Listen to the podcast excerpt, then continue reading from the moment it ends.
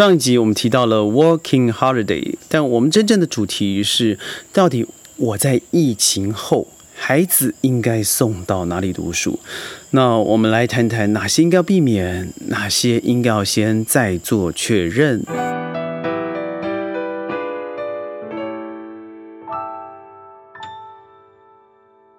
欢迎各位加入今天的宣讲会。一样的，各位可以听到我身旁的很多虫鸣鸟叫的声音。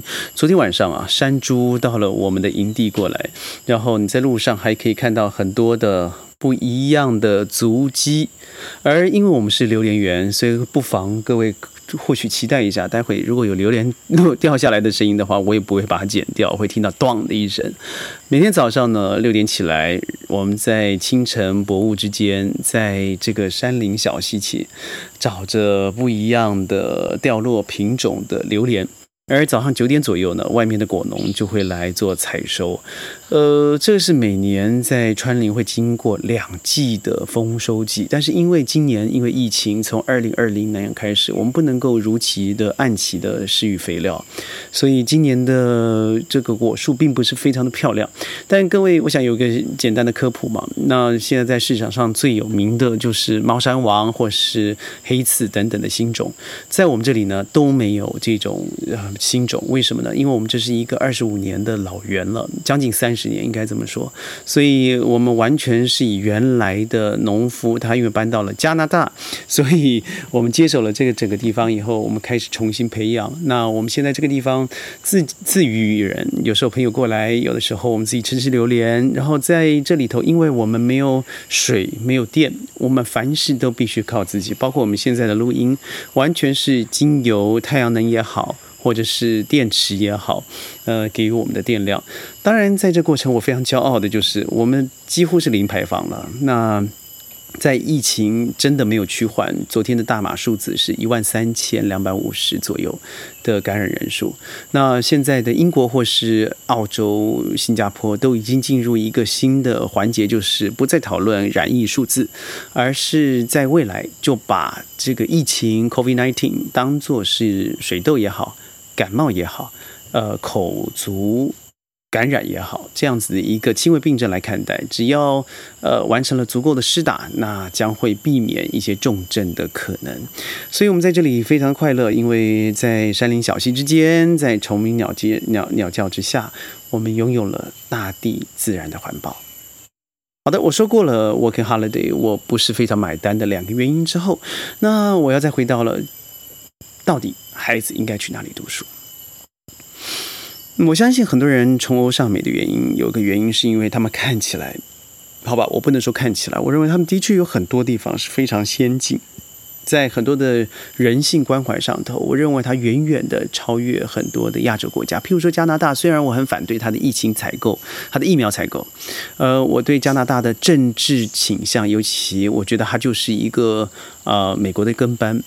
呃，我我在这上面并不是非常非常强烈的喜欢加拿大，但是这一次在疫情疫苗的采购，没错，它非常夸张了，超过人口四倍以上的采购数字。虽然它最后没有拿到足量的呃疫苗，但是为什么他们会施打如此缓慢和人性？的尊重有关系哦。我再说说另外一个国家是法国，法国也是早就在欧盟联体以后呢，它已经开始最早和西班牙也好、意大利也好、德国也好拿到组长的绝对足够的疫苗量，但是它在一周之后居然全国只有五百多个人施打，那什么原因？事实上是关于。社会中的老年与弱势团体的照顾，他们总认为说，在这个照顾之后，才必须要到其他的必要人员，这是一个人性的光辉。尤其对于一些年长的朋友们，他们在过去的岁岁月月年年里头，为国家所做出的奉献，绝对不能因为他们老年了，或许在收入上面也好，身体上面也好，健康上面也好，呃，变得好像不再有国家的利用价值。而我们就把这个剩用剩余价值丢掉了，而去照顾别的人。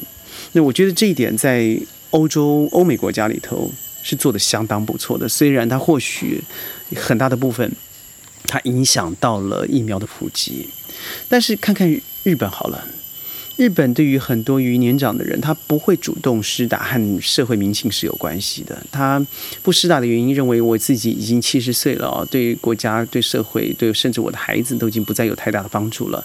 那我就随波逐流吧。那如果发生了就发生了。那 jump into the 呃 brain wagon。如果我真的染疫了，那就拜拜了。这和一个社会文化是有直接的关系。所以我们都知道嘛，在一到二次世界大战的时候，日本流行一个就是老年人上山去等死的这样故事。我们听起来很残忍，但这却反映出了日本一个真实的事实。但为什么我说学校会提到这两个比较？这两个比较，事实上就是为什么造成我们在过去的五十年里头，为西方的的教育也好，文化也好。如此之买单，虽然我们在人种上面不同，文化上面不同，既不同文又不同种，但我们心之所向的是西方社会。除了它大量输出它的美元教义以外，更重要的是我刚才所说的，他们对人性的关怀，事实上坦白说，远远的胜过于亚洲，甚至很大部分他们在基础的照顾上面还多过于了华人社会。当然，反观华人过去哦，是一个苦难的世纪。从我应该说，从一一八零零年开始，华人呃，中国应该是中国就没有平静过了。那所以这样的主义进入我们生活是必然的。那现在已经不一样了。环顾世界，你看看，在美国四周的国家都是世界上最贫穷的国家。在联合国里一百九十三个会员国里头，穷的国家几乎几乎你可以看到，除了非洲就在美洲。但您看看，凡在中国附近的国家，过去的二十到三十年，都开始急起直追。你看看现在东盟的底气，更不要说现在呃日本、韩国对于中国之间的来往，俄罗斯和中国之间的交好，而东盟的这几个国家没有了。中国的贸易支持、文化支持、政治支持，甚至呃军事支持，我认为都会在某所某方面做很大的减损。为什么？这和文化差异很有关系。我刚才从疫情的举证，到了现在我说国家的强富，那还与一个国家的基本主义有绝对的关系。呃，我举美国好了。美国过去的四十年，没有一年没在国家以外的地方落过一次炸弹。中国在过去四十年，没有一次在任何一个地方落过炸弹。这什么意思？也就是说，一个国家的防卫，一个是基本以以防卫、国防保护为主的；一个国家是以战争、侵略和要挟为主的。那如果这样子的一个文文文化，如果你熟悉美国的话，你可以看过去，呃，我一直很喜欢提二战以后的美国，它经由战争。一二次世界大战以后成为世界强国，然后再以美元输出马歇尔计划，然后在事实上，我觉得“一带一路”真的还不是习先生提出的，我认为那是在马歇尔计划的时候已经提出了，但那是完全以美金殖民的方式，“ 一带一路”是帮忙基建，然后达成一个东亚共同的一个方式，呃，欧亚共同的方式。但是我认为马歇尔计划它就是蚕食鲸吞的美元帝国的建构计划。那如果您认为到目前为止，你认为我说的很准的话，其实我的主题就在如此了。这是一个与我们华人文化背道而驰的西方主义文化。您到了美国，你不要忘了，美国的你说呃，不论你说 Columbia、Columbia，你说 Harvard，你说 Stanford，你说呃 Brown 这些好学校，对，没错，听起来常春藤好的学校。但您知道吗？美国的世界普及教育率只有百分呃，全世界排名第九十四名，那是远远不及亚洲太多国家了，更不要说台湾、中国乃至新加坡，甚至马来西亚。为什么会如此？因为您看我刚才所提到这个常春藤的学校，那是真的极度之凤毛麟角的孩子们，你才能够进去，千分之一都算是客气了，你才能够进入这些学校，那就代表它不是一个普遍教育啊。你送过去，第一个你必须要真容，所以我们都知道，从哈佛回来的孩子，或是虎妈出的史书，会特别大卖，因为那真的是少之又少。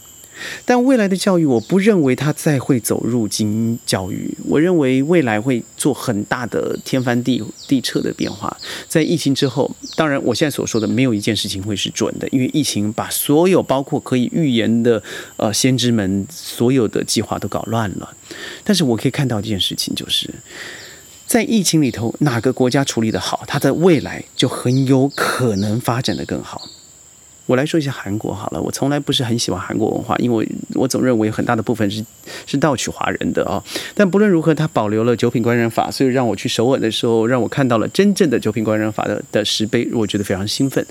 看看他这次的疫情处理，在这几天，他的确又增加了一些 Delta 的病例，但是它却是全世界涨得最快。记得真理教的那个那个教主下跪吗？而它掉的也最快，为什么？它是全世界第一个国家提出 AI 处理这个做疫情追踪的国家。它以最快的方式提出了，不但手机，它也小小的一个 device 可以追踪人群的群聚。所以你看，不论是在釜山的、首尔的，它可以很快的就就把它灭掉了。再说新加坡。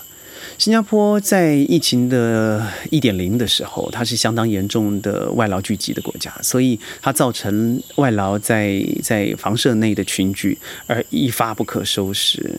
上了千以后，政府封掉了，因为呃，整个新加坡八百万人，我相信在集中市区的话，在新加坡的 Raffles 那里，将近就应该有三四百人了，三三四百万人了。但是看看现在的新加坡。它不但是疫苗超前部署的国家，同时它也是最早开放一个最大胆、最科学、最先进的与疫苗共存的国家。那更不要再说我要用“伟大”这两个字来形容的地方，叫做中国。中国对于这个肺炎 （COVID-19） 的起源地啊，是不是武汉？到至今很有争议。因为到了上个月以后，有新的消息由剑桥大学所提出的，它还有很有可能源自于美国。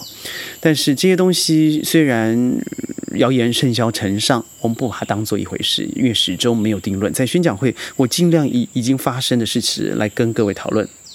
所以，嗯。中国在处理武汉发生的疫情的时候，在全世界，我记得是二零二零年的华人新年，全世界好像吃瓜民众一样，看着电视，看着中国将要衰败了，将要毁坏了。那很多人这个举国上下为之兴奋，其中当然包括美国或是黎智英先生。呃，我们都都看到他们怎么样把整个武汉封起来。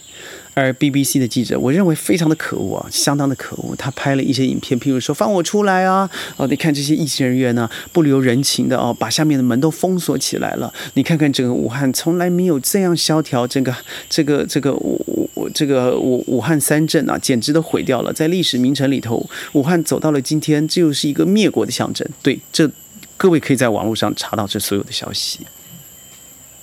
但中国。我不要，我们就以一个平均十亿人口的人数来说好了。